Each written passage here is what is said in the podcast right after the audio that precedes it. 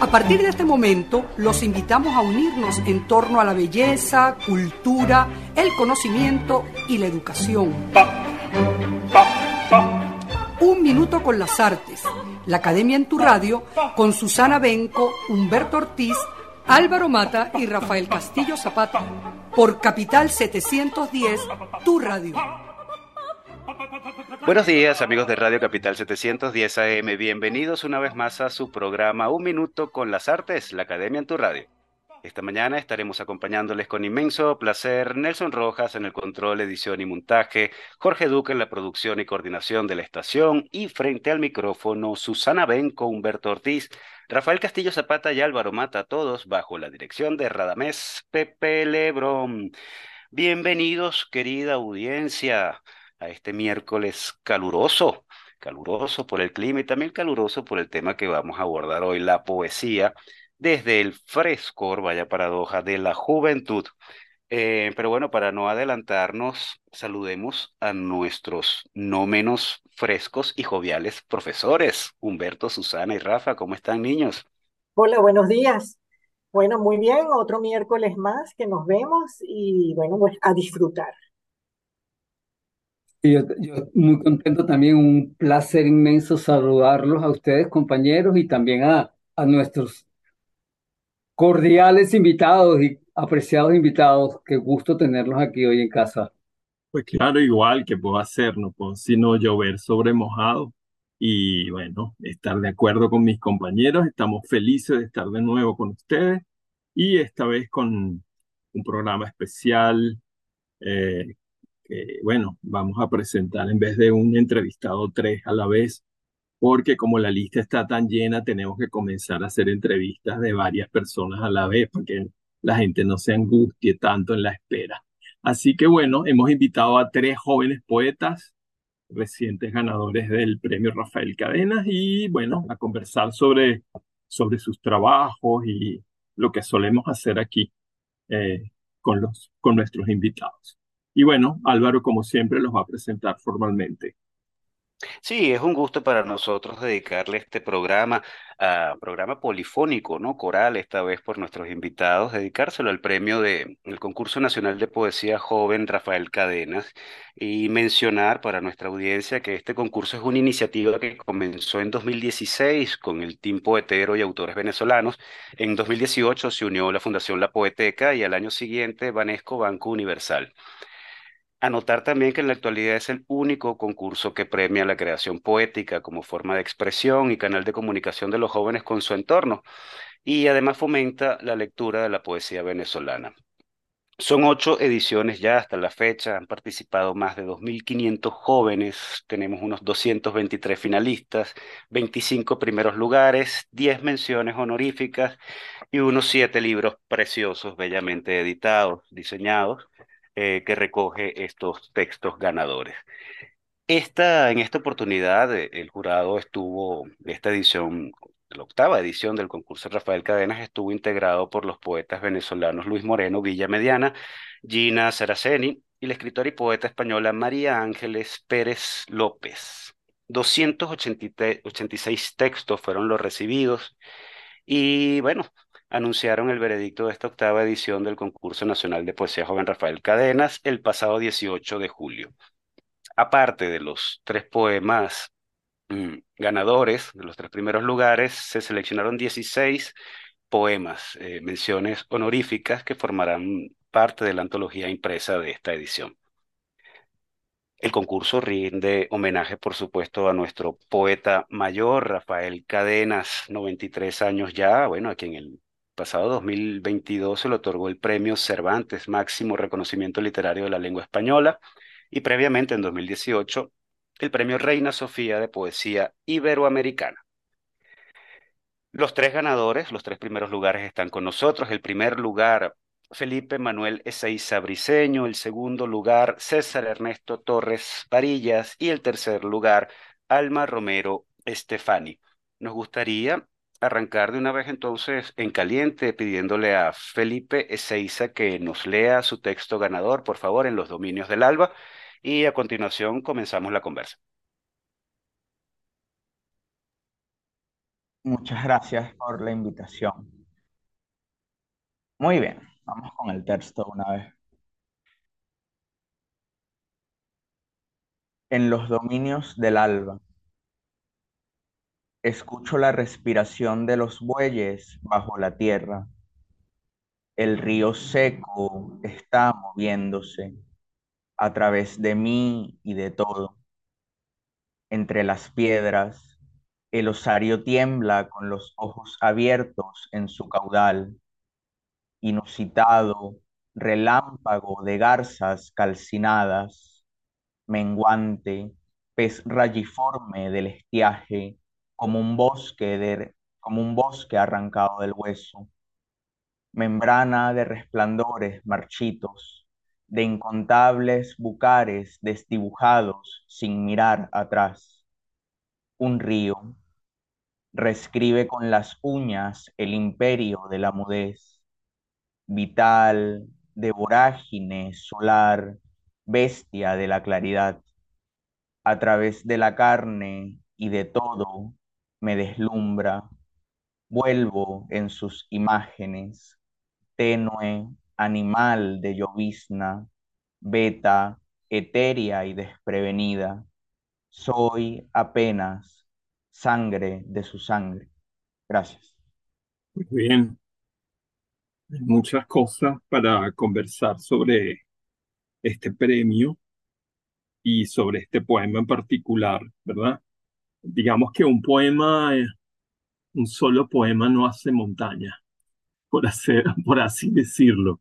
Es decir, a mí me pareció muy bien la idea de Álvaro de pedirles a ustedes una muestra más amplia de poemas para contextualizar para nosotros que, para mi caso, por ejemplo, que nunca los había leído, contextualizar un poco de dónde viene ese poema ganador. Y me parece muy útil. Y en un momento pensé que el concurso funcionaba de esa manera, que ustedes enviaban varios poemas y el jurado elegía uno, pero resulta que ustedes envían un poema. De todas maneras, eso quizás podría ser un elemento interesante de proponérselos al concurso, que, que, los concursantes envíen un una pequeña muestra, porque eso también eh, evitaría, ¿verdad? Eso que ocurre en los concursos, que es la cantidad de, de, concursantes que no tienen nada que, que, buscar en el concurso, ¿verdad? Que son, eh, bueno, gente que está allí pescando en río revuelto mientras que si el poeta puede mostrar una cierta eh, trayectoria o una cierta voz, una cierta, eso ya hace posible que la lectura del, de los concursantes no sea tan problemática.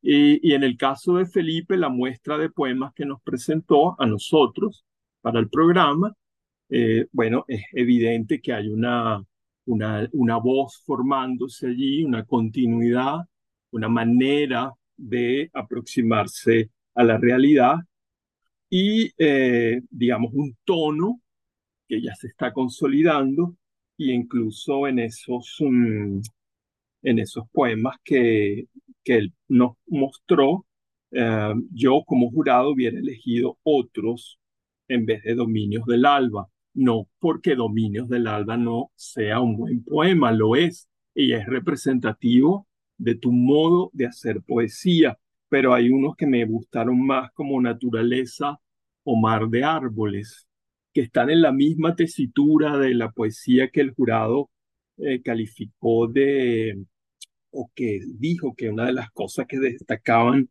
era mm, la contención verbal y el uso de la metáfora.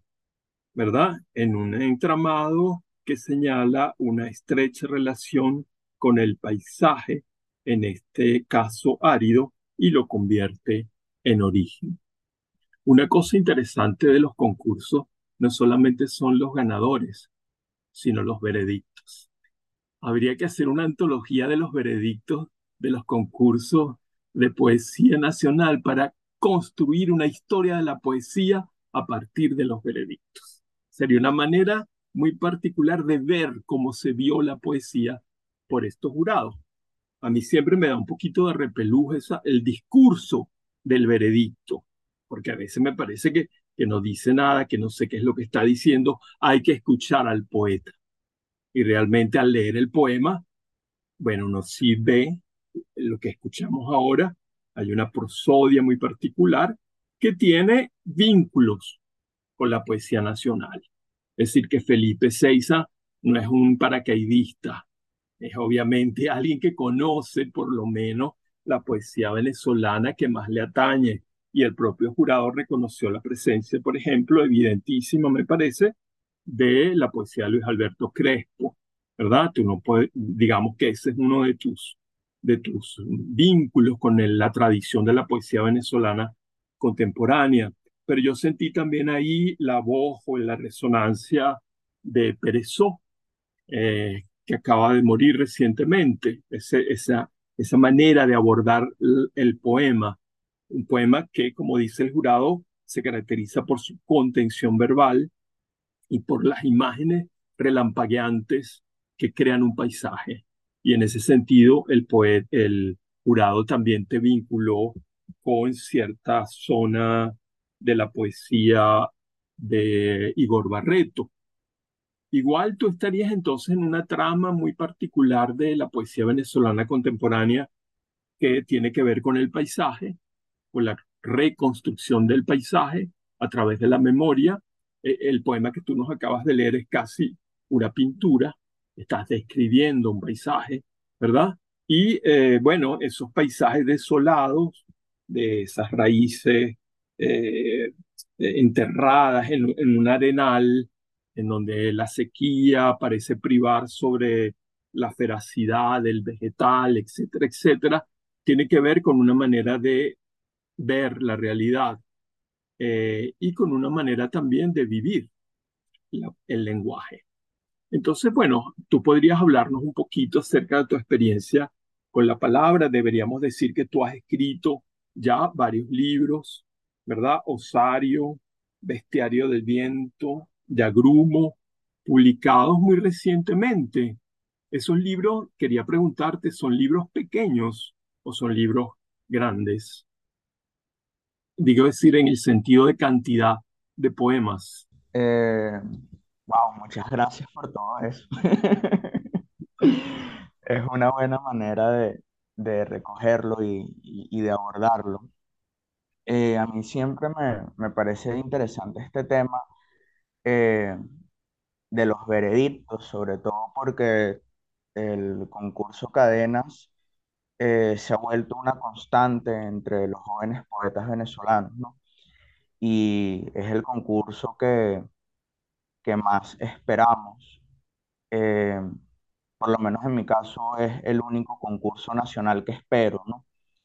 de resto, bueno, siempre salen cosas y, a veces participamos, a veces no eh, pero el Cadenas para mí sí era una constante. De hecho, pensar eh, eh, que voy a mandar el año que viene, por ejemplo. No habían dado el veredicto de este año y ya decía que voy a mandar el año que viene. fue interesante que me vieran dentro de esa tradición, sobre todo porque fue un espacio de, de coincidencia, no era algo que estaba buscando al escribir el texto. Sin embargo, siempre es valioso cuando alguien puede hacer esas asociaciones con tu trabajo.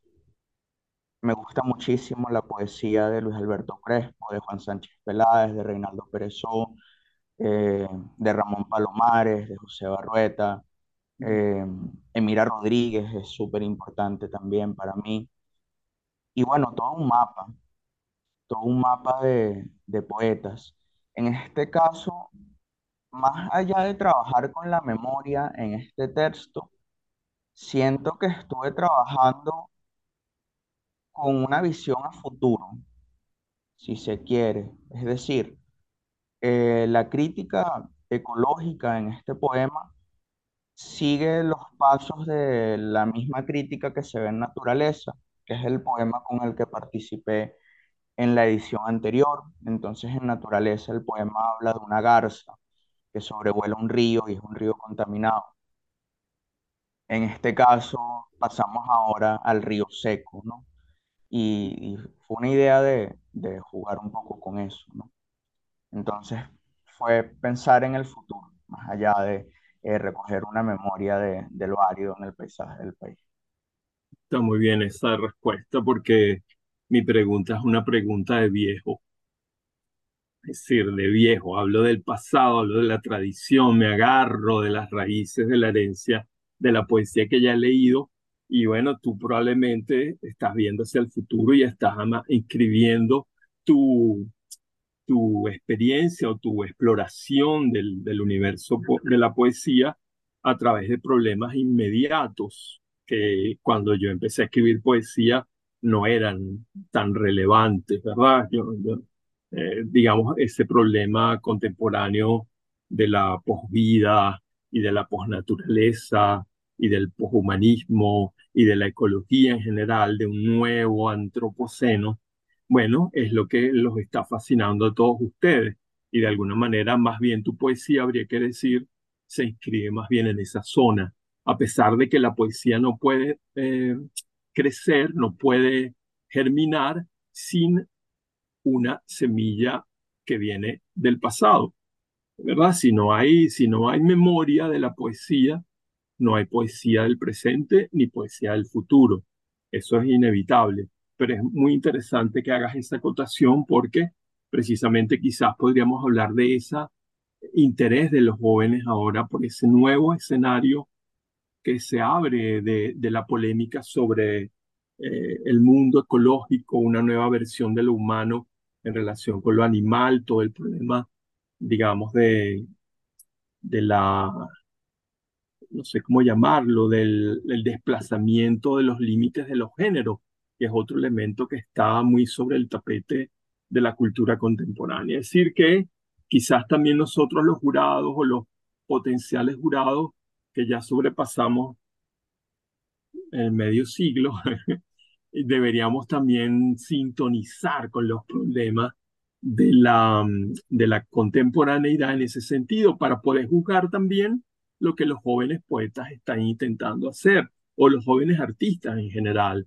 no solamente los poetas, los artistas plásticos, los músicos, los bailarines, los dramaturgos, etcétera, ¿no? Es importante, aquí estamos hablando, yo hablando aquí como viejo, eh, bueno, estimulado por lo que siempre me estimula, que es la juventud, que es lo que uno hace cotidianamente en el aula, ¿no? Que la energía que recibe de ustedes es la que le abre camino y lo saca uno de nuestro ensimismamiento. Y bueno, yo nada más agradecer que haya una poesía como la tuya, una poesía muy limpia, contenida, hermosa también y polémica en el sentido de que aborda temas críticos de la contemporaneidad. Me parece, eh, me parece genial que ocurra eso, que haya poesía que se esté encaminando por allí, ¿verdad? Y bueno, el jurado que, estaba, que te acompañó eh, está sintonizando con eso que tú estás abordando, porque la profesora, la poeta Gina Saraceni es además una profesora, una doctora, una especialista que se está metiendo a fondo en esos temas del ecologismo, de, de, la relación del hombre con la naturaleza. Y entonces, bueno, tuviste la suerte de que eh, sintonizaste con tu poema con alguno de los jurados. Pero el hecho de que haya sido unánime significa que todos los jurados leyeron ese elemento en tu obra, ¿verdad? Y bueno, es verdad que Saraceni, eh, Villamediana, son más jóvenes que yo y por lo tanto estarán sintonizando en otra longitud de onda que no es la mía.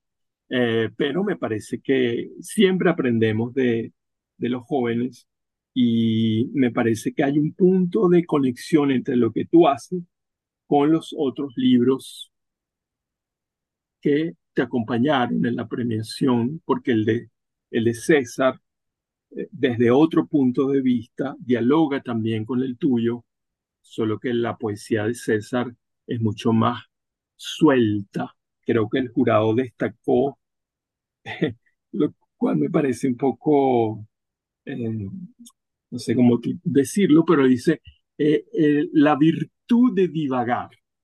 El jurado habló de la virtud de divagar. Y bueno, Hacer de la divagación una virtud. hacer de la divagación una virtud. Entiéndase, entiéndase por eso que, ¿verdad? Pero en cualquier caso, al leer el poema, uno ve ciertamente que el poema de César es un poema mucho más libre en, el tono y en la prosodia que el de eh, Felipe. Felipe es un poema contenido, eh, quizás también ascético en la sintaxis, que nos hace recordar algunas cosas de Yolanda Pantin, por ejemplo, que es una heredera a su vez de Crespo. Es decir, que los entre, l- la- el entretejido eh, histórico de la poesía está presente más allá de tu futuridad, ¿verdad? Y en César está lo coloquial, lo coloquial, lo conversacional. Su poema se llama Conversación, ¿cómo se llama? Conversación de sobremesa. Y ahí en la dinámica del poema en él es más libre porque es asociativa. Y en ese sentido, esa conversación acumula elementos a lo largo de la conversación, como ocurre aquí, que yo estoy divagando. Yo soy un gran divagador. Tanto divago que ya César está con un amago de bostezo.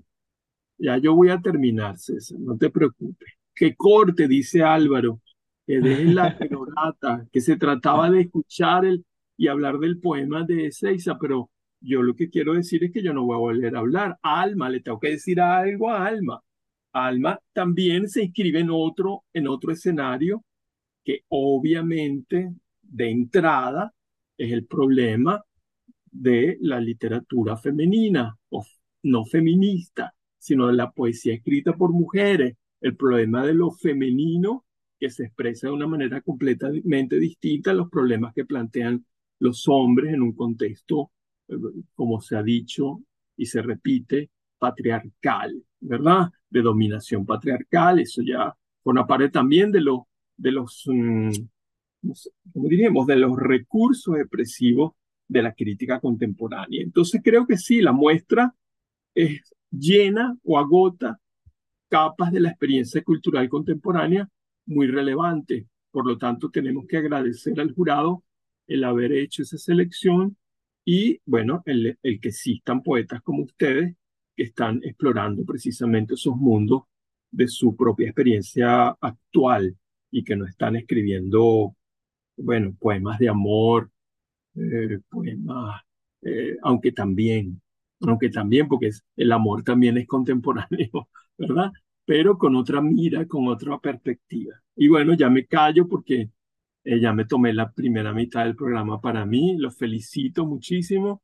Espero que, que, bueno, que esto no sea sino un estímulo para seguir escribiendo y para consolidar una obra y que, bueno, pronto se puedan ganar premios no solamente más prestigiosos, sino más sustanciosos en la bolsa, que también eso es importante. Gracias, Rafa, por esos comentarios tan elogiosos para nuestros entrevistados. Y bueno, nosotros debemos hacer nuestra acostumbrada pausa de hoy. You Heard Me con el gran Willie John, compromisos comerciales de la emisora y continuamos en la segunda parte con César Torres y Alma Romero. Ya regresamos.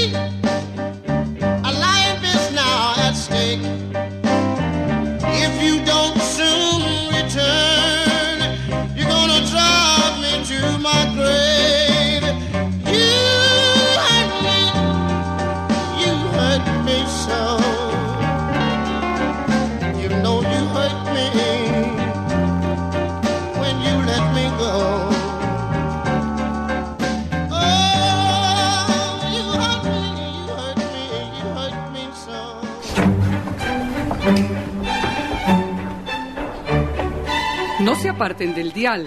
Ya regresamos en Un Minuto con las Artes.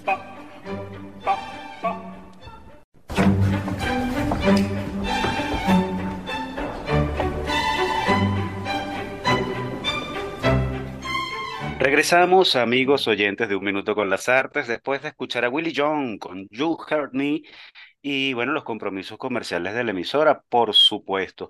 Vamos a continuación entonces a escuchar los, eh, los poemas ganadores también, el, el segundo y tercer lugar. El, primer, el segundo lugar correspondiente a Conversación de Sobremesa de César Torres Varilla, 29 años de edad y del estado Mérida. Y el tercer lugar, Enredadera a Musgo de Alma Romero Estefani, quien vive en Caracas y tiene 25 años. César, adelante, por favor. Conversación de sobremesa. Dócil, cedida a su expansión concisa, la araña se transforma en propio ordimbre, que anuda libre de ella su otra forma. Alfredo Silva Estrada. Me gustaría contarte cómo fue mi día, pero es difícil tejerse con el hilo de la voz, de las ideas. Digo, es difícil seguir el dictado de uno mismo. Queda de divagar. ¿No te ha sucedido que al salir ves las calles, los cables que tejen el espacio, los postes que sostienen tu, tu sentido y hasta los papeles que se arrastran en la acera? Es el derecho a no prestarse atención, a descubrir que ese lejano son tus pasos, tus pasos. ¿De qué te hablaba? Sí, del día con un tal vez. Quisiera devolverlo a lo disponible, pues al evocar las horas parece no buscarse en los bolsillos, sin encontrar otra cosa que fechas, tareas, palabras, como nuditos y ahogos hechos con nuestras manos, que no tejen nada más que un abrigo de nadie. Y te dices, esto no es lo que buscaba, y queda comenzar otro hilo, también insuficiente, apenas la ropa te lleva. Quisiera en cambio contarme como un fantasma, siente por lo que no dicho, pero cuesta ubicar en este tiempo y un lugar el retiro del habla. Dice Whitman que el alma es una araña que teje, callada y paciente, con filamentos de zinc, y explora el vasto espacio circundante, hasta perderse en un trabajo sin logros, como el perro callejero que el otro día dejamos de ver, o un charco que acaba por secarse. Tal vez el alma, como todo lo real, es un detalle que escapa de sí, una huella extraña del fin de nuestros pasos, donde termina el tejido y los tejidos invernos, en las calles, en la casa, en esta mesa, y se nota que tanto trabajo se escurre entre el polvo y las suelas de toda la humanidad. Pero Gracias, César. Bello poema. Alma, por favor, tu texto. Bienvenida. Gracias. Eh, bueno, leeré, voy a mantenerla. Sí, voy a mantener la, la cámara apagada por un tema de conexión. Pido disculpas, eh, pero bueno, leeré. Mi poema se llama Enredadera a musgo. A los que buscan. Será mío mi español. Hay unas ansias de decir algo innombrable y resbaladizo, algo que se encuentra en rincones y solo puedes ver por el rabillo del ojo. Quisiera poder ponerle nombre, una palabra que abarque eso tan ajeno que se me estanca en el propio centro de un pecho que por ahora sigue siendo mío. ¿Cómo vivir sabiendo que no creo en Dios, pero sí en los feriados? Que le rezo a mi abuela muerta justo antes de entrar al escenario, que al juntar el mar que es mamá, con el río que es papá, fui yo, húmeda y musgosa, acuosa pero no mucho, como esa llovizna tonta que teme ser aguacero. Puede que muramos boca abajo, boca arriba es morir esperando. Tal vez lleve ahora siempre en la cartera piedras de colores y una vela naranja, porque hay cosas a las que no les consigo nombre, cosas cuyo término se me escurre. Tal vez si muriera y se pudiera creer en algo, volvería como una manga, un mango más grande, más liso, más mango. Tal vez volvería como hizo mi abuela que está en los jardines, o como mi abuelo que está en la luz que atraviesa los árboles a las seis de la tarde. Tal vez volvería como piedras de colores del río que es papá, como ballena inmensa que nade eterna en el mar que es mamá. Poema desolación, poema charco. Cuando escribo siempre escribo de, siempre escribo de agua. Quizás un día se pueda encontrar palabra que atrape este grito callado de arrebato, de baile, de llanto. Alguna palabra, por pequeña que sea, que dé nombre a este silencio sordo que llega de nuestro precipicio hondo, arisco, esa brisa de mar que me llega al mediodía, algo que me diga por qué lloro con los atardeceres, que me permita contestar las preguntas de la profesional de turno a la que llaman cuando compró las pastillas. Yo quisiera, yo quisiera. Una razón existe, sentido tiene, cariño. Sin importar agua, siempre tengo sed, ansia seca como tierrilla delgada que se te mete dentro del cuerpo, esa suerte de rayo de sol que nunca te toca, esa vida ligera y brillante que nunca he vivido. Doce plátanos por un dólar, doce plátanos y una colección de tazas sin asa, una pared repintada y un discurso que no logro entretejer. No me quites las pocas sombras que he encontrado, no me lo hagas. ¿Cómo vivir a sabiendas de que la sed es la única que siempre me acompañará? Muchas gracias. Gracias a ti, Alma. Mm, Susana, Humberto, ¿quieren alguno de ustedes hacer algún comentario para comenzar? Bueno, si Bueno, quiere, eh, eh, adelante, Susana, adelante. ¿me doy yo? Bueno, bueno, la verdad es que el comentario que tengo, eh, en- apreciando, digamos, eh, la- los tres estilos que tienen formas de escribir en realidad muy diversas, unas más concentradas, otra tal vez un poco más narrativa, eh, o una manera de decirlo, pues más eh, hilando ideas que, se van narrando. Hay algo que me llama la atención y es que de, de alguna manera, para expresar las cosas, requieren o desmaterializar las cosas para llevarlo a lo más inmaterial o invisible de la realidad, o dislocarlas para expresar lo que no se dice, o hablar a través del en vez de las cosas. No sé si, si me explico con eso. O sea, por ejemplo, A ver, por ejemplo, eh, Felipe dice, escucho la respiración de los bueyes bajo la tierra. Es el en vez de las cosas. El río seco, o sea, ya casi que no hay río. El río seco está moviéndose. Sea, animando lo inanimado, como creando toda una vuelta a la vida a partir de lo que no está o a partir de lo que ya desapareció.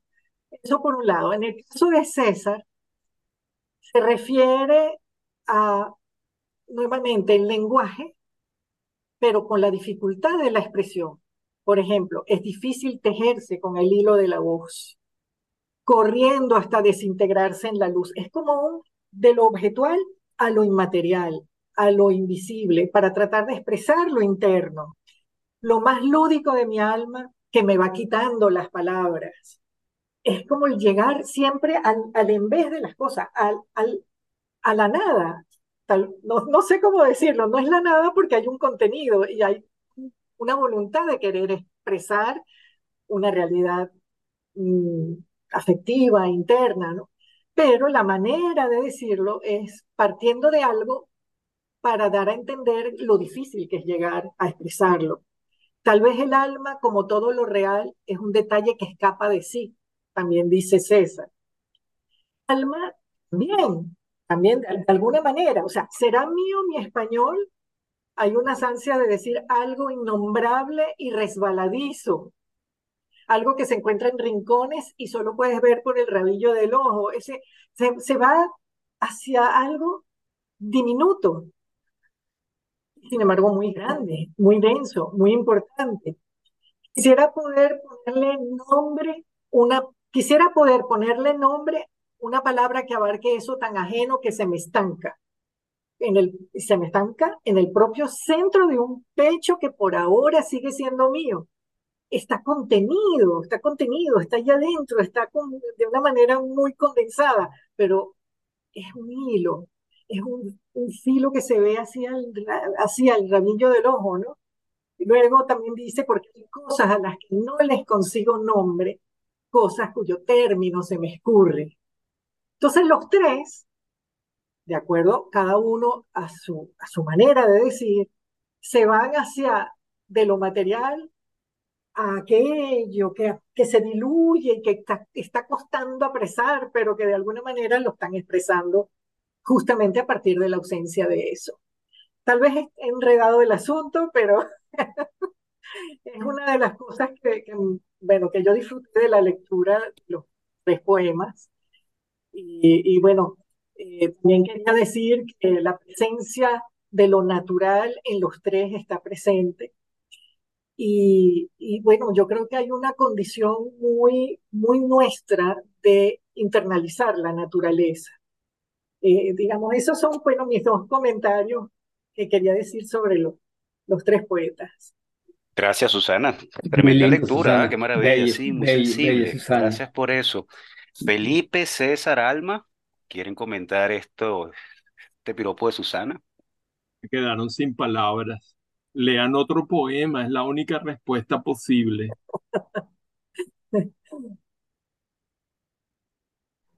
Gracias. Los dejé en la nada, se me fueron a tu vez, no hay palabra, no puede Los ser. dejaste, los dejaste en el en vez. Los, los dejé del otro lado del espejo. Escuchemos a César, a ver, desde los Andes, ¿qué nos dice? No, gracias por, por esos comentarios, de verdad, me gusta mucho lo, el acercamiento de, de, de- cada lectura, cada, cada comentario, siento que aporta muchísimo al, al poema. Y, y, y sí siento como que hay un diálogo, que es lo que me importa, que se, se establezca entre el texto y el lector, un, un diálogo desde lo cotidiano y desde la- las posibilidades que uno tiene como viviendo en situaciones cotidianas, también hay muchas profundidades que uno que abarca, como comentaba la profesora Susana. Alma. Bueno, eh, no, yo sí me quedé sin palabras, como dijo Rafael.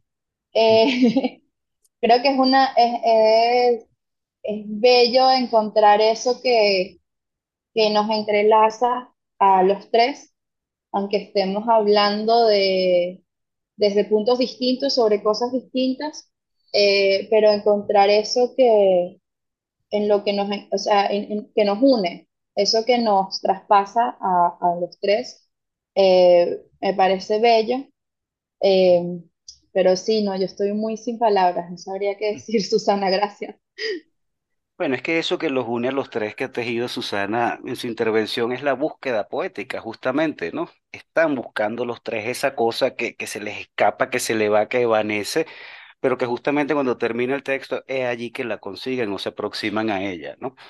Y bueno, yo quería preguntarles algo más allá en son de curiosidad, eh, eh, pensando en el lugar de la poesía en este mundo 2.0 o en este universo beta, meta, qué sé yo, ya en lo que estamos de, de tecnología. Eh, porque bueno, con la, con la poesía, esto es, yo creo que esto es lo más analógico de todo. Rafael me podría acompañar en esto y, y bueno, yo siempre pienso al, al leer poesía en Hani Ossot, en aquel ensayo maravilloso, cómo leer poesía, ¿no? Y ayer lo estuve refrescando y con el tiempo se pone, se pone más nutritivo, ¿no? Canta mejor como Gardel. Hani en ese texto dice, dice lo siguiente, leer poesía no es lo mismo que leer novelas o leer el periódico. No le aconsejo a mis alumnos, por ejemplo, que lean poesía en un carrito por puesto, porque la poesía es un templo y a ella se va con una vestidura especial y adecuada, un velo. Si a mí se me pidiese un buen consejo sobre cómo leer la poesía, diría que ante todo hay que querer leerla. Querer con querencia, sin mala fe, sin desesperación, averiguando qué diablos quiso decir el poeta, porque los poetas son difíciles de leer. Y vamos a dejar este, esta cita de la maravillosa Jani hasta aquí. Y yo le pregunto entonces a cada uno de ustedes, César, Felipe y Alma, mm, bueno, ¿cómo leen poesía, sabiendo de que es el género, por así llamarlo, más complejo de todos? ¿Tienen alguna manía, algún ritual en particular? ¿Leen en el carrito por puesto en el metro? Yo he visto a algunos alumnos leyendo en el metro, no les queda de otro, pues eh, ¿sienten que sus compañeros de generación leen poesía o cómo es el asunto entre ustedes? ¿Quién quiere comenzar? César.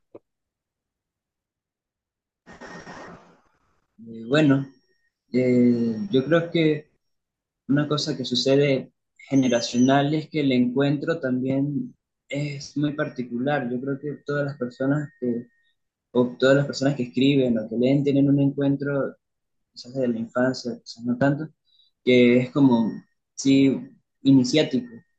Y, y eso es un, un carácter que, que define ya todo lo que sucede, ¿no? Algunos lo toman después de una forma más sacral, otros tratan de, de habituarlo a, a lo que está sucediendo o a su vida.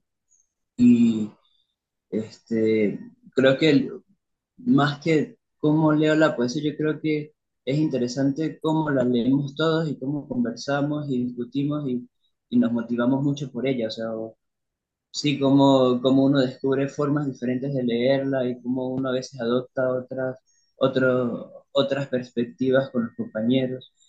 Yo creo que eso es muy importante eh, en el acto de, leer, ¿no? Que algo comunal que está sucediendo en, Mérida, acá en la facultad, que se encuentra así, siempre está una discusión abierta sobre tal o cual punto, y creo que eso a mí me ha alimentado muchísimo. Alma, Escuela de Artes UCB. Sí, ah, más o menos por ahí va, que no sé si es reflejo de, de generacional, ¿no? Porque es muy amplio también. Creo que también es un poco lo que decía César, eh, que, cónchale, de repente que te digan cómo lee tu generación la poesía, como si yo pudiera realmente, yo no tengo idea de cómo lee mi generación la poesía. Em, pero a mí personalmente me pasa que es muy íntima, la poesía siempre. Entonces, eh, es, es extraño leerla en carrito propuesto. Yo creo que ahí estoy un poco con Hani, eh, porque una cosa es leerme un- una novela, incluso un cuento, en el metro esperando en línea 3, a intentar leer a la misma Hani Oso mientras me empujan por todos lados. No, está complicado. Pero creo que algo que, que sí ha pasado es, en cuanto a, a cómo es leer ahorita, es el tema del teléfono que yo tengo todos los libros de la vida en el teléfono. Hace poco me quedé sin teléfono y de las cosas que más me dolió fue el montón de libros que yo tenía descargados ahí. O sea, eh, es un poco eso de que, bueno, no puedo primero tener acceso a todos los libros que quisiera en físico, eh, porque no los consigo, no tengo el dinero también. Eh, pero también es un poco el aceptar la, lo práctico de, del teléfono, del aparato, pues de que, de que me puedo leer mi novela, tal vez no el poema, pero sí mi novela en, en otros sitios, ya teniéndolo en el teléfono. Eso es algo que sí me pasa. Em, y en ese sentido sí estoy como con, con Hani, que siempre me encanta que, que venga de una cita de Hani. Aquí Humberto me dio una clase sobre Hani Osot un semestre que recuerdo que lo único que él me preguntó saliendo del, de la clase fue un Alma, pero tú estás bien. Cada vez que leemos a Hani, yo te veo, tú estás bien. Estás muy conmovida, todo bien. Y yo, mira, no sé, no sé, pero, pero ahí vamos. Felipe, Sí, yo pensaba justamente eh, en, en el tema de los puntos cero, ¿no? De cuando Alma comenta lo de los teléfonos, pienso también, por ejemplo, en las redes sociales y cómo eh, los poetas jóvenes nos leemos. Eh, por ejemplo, yo conozco a César y, y conozco a Alma, los conozco de antes. Eh, a Alma por el concurso Cadena y a César también por el concurso Cadena. Eh, en este caso, eh, con Alma, a partir de la sexta edición, en donde ambos quedamos, quedamos como en contacto por redes, ¿no? Y más allá de coincidir presencialmente, eh, por Instagram podíamos ver las cosas que el otro andaba haciendo y, y siempre estar al tanto, y así con muchísimos poetas. Y con César eh, vimos clases juntos en, en el diplomado de la Poeteca, que es un eh, diplomado virtual de un año eh, con el profesor Arturo y, y distintos profes que están en distintos países o en distintos lugares de Venezuela, ¿no? Entonces yo creo que eh, pensándolo desde el punto de vista de, de las personas que, que están escribiendo, ¿no? cómo el espacio de las redes te permite mantener eh, una correspondencia constante con los otros, aunque no es una correspondencia tan, tan profunda como un ejercicio epistolar, es decir, nunca vas a tener esa intimidad de, de, de un buen bloque de texto con otra persona, eh, si tienes como una presencialidad o, o una comunicación constante con muchísimas personas que están haciendo cosas, ¿no? Tanto dentro del país como fuera del país. Y creo que eso eh, te da como otra visión del panorama literario, ¿no? Por ejemplo, yo siento que eh, cuando pienso en mi generación, de las personas que están escribiendo, hay muchísima gente en, en muchísimos lugares, pero tengo esa apreciación a partir de seguirlos todos en Instagram, ¿no? Y compartir con ellos por ahí, porque si no tuviera acceso a ese espacio, diría, no, bueno, yo estoy aquí solo y triste en los teques donde no sucede nada. Entonces creo que eh, eso te da ciertos matices interesantes. qué bueno, ¿no? A mí se me abre una perspectiva con estas tres intervenciones, Rafa, que me siento un viejo arcaico, como comentabas tú en la primera parte. Qué, qué maravilla tener este feedback. Eh, Además, Humberto, Yo, entiendo mucho bueno. Felipe.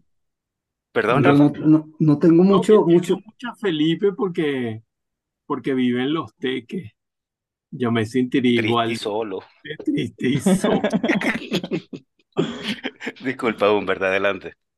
No, no, solamente agradecerles a los tres muchísimo la, la, la, la, la aceptación a la invitación y de pasar por aquí por nosotros y la conversación que, que bueno, me gustó mucho. Yo, yo sí creo, yo sí creo en, en, en, en, en, las redes, yo ahora nada más leo las redes, te lo juro, me la paso pegado a la pantalla, a la pantalla, a la pantalla tengo 500 miles de libros bajados y descargados de poesía, de ensayos, de historia absolutamente todo. Yo ahora creo que ya me acostumbré nada más a leer en pantalla, creo que me voy a quedar ciego pronto, pero bueno, eso, eso ya, buscaré a alguien que me lea, ah, me- se, me- me- se ponga a mi lado. Y miren, muchachos, este, sí, yo, bueno, no sé, yo sí quería decirle que acá, cada voz de ustedes, este, sí, tienen todas esas cosas comunes que pudimos conversar y hablar pero yo también siento la, la, la diferencia en cada uno de ustedes que también es muy clara y muy precisa.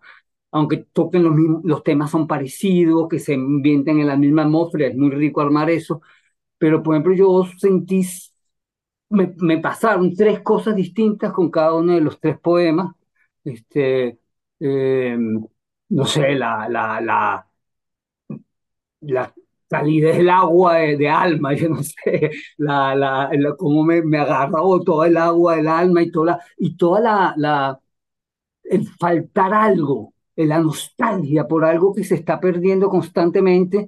Lo sentí contigo, Alma, con, con, César, el, el, una especie de embriaguez de la palabra, que todo lo quiere envolver, que todo lo quiere agarrar, que todo lo quiere envolver y no termina nunca de agarrarlo, pero se lanza a tejer y a tejer, a tejer.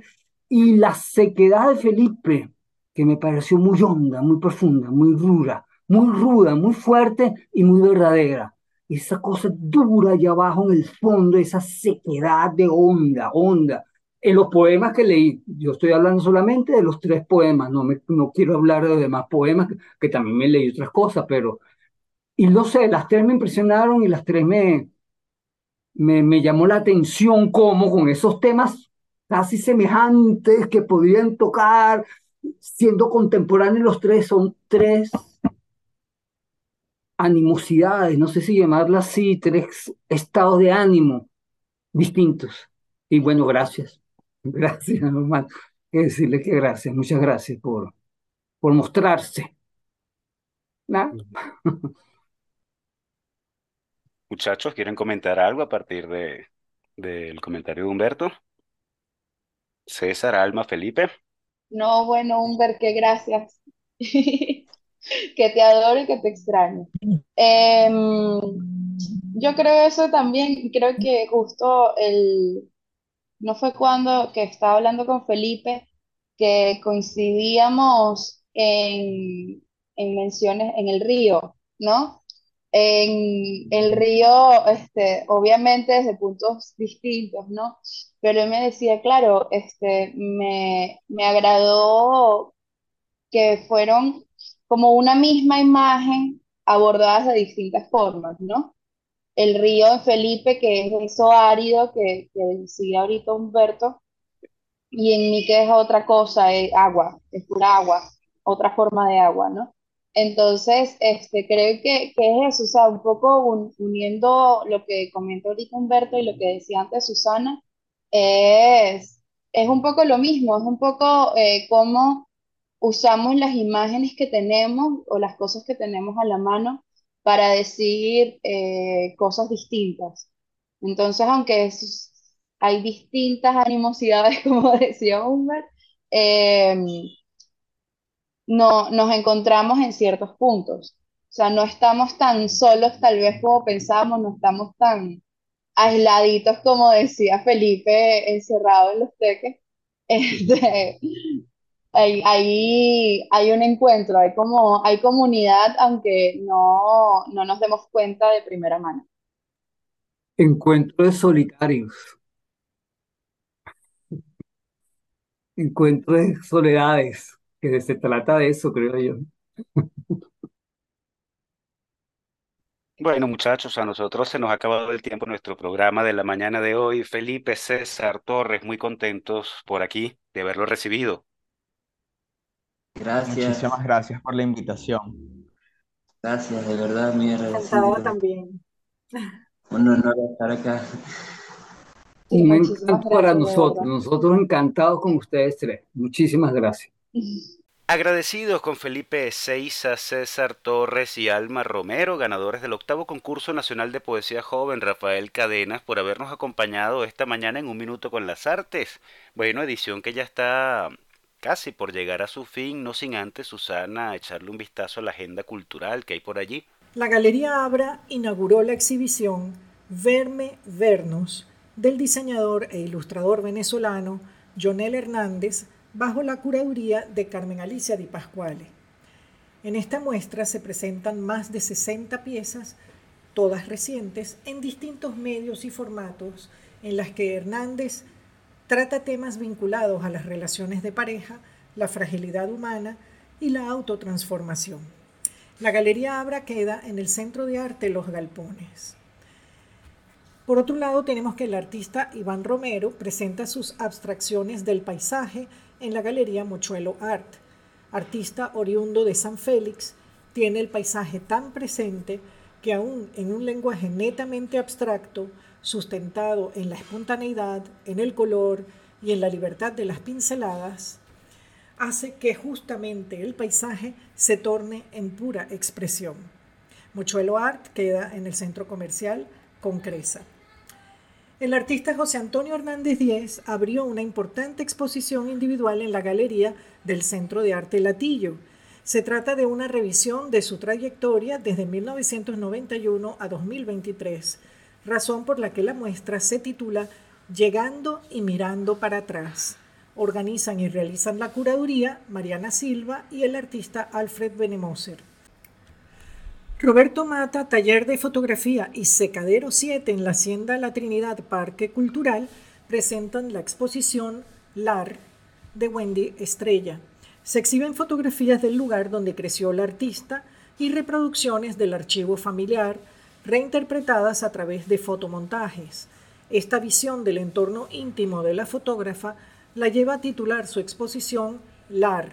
Con esta palabra hace referencia al hogar Así, con el fotomontaje se permite capturar momentos y personajes del pasado y reubicarlos en una casa que, como se indica en la nota informativa, se niega a quedar vacía, resistiendo con dignidad al paso del tiempo.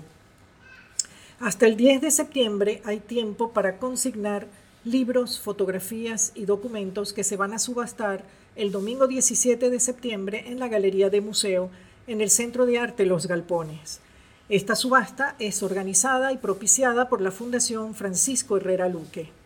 Y bueno, para tener más información, sugiero ver nuestra página web unminutoconlasartes.com para saber dónde y cómo consignar los documentos y los libros para subastar.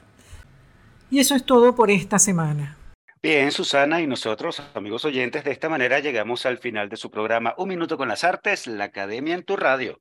Estuvimos acompañándoles con inmenso placer en el control de estudio, edición y montaje Nelson Rojas, en la producción y coordinación de la emisora Jorge Duque, y un gusto compartir con ustedes Susana Benco, Humberto Ortiz, Rafael Castillo Zapata y Álvaro Mata, todos bajo la dirección de Radamés Pepe Lebrón.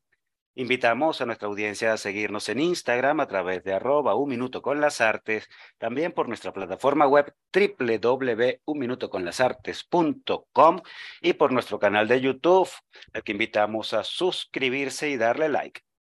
Nos escuchamos el próximo miércoles. Y hasta aquí, un minuto con las artes la invitación es para el próximo miércoles a las 9 de la mañana por Capital 710, tu radio.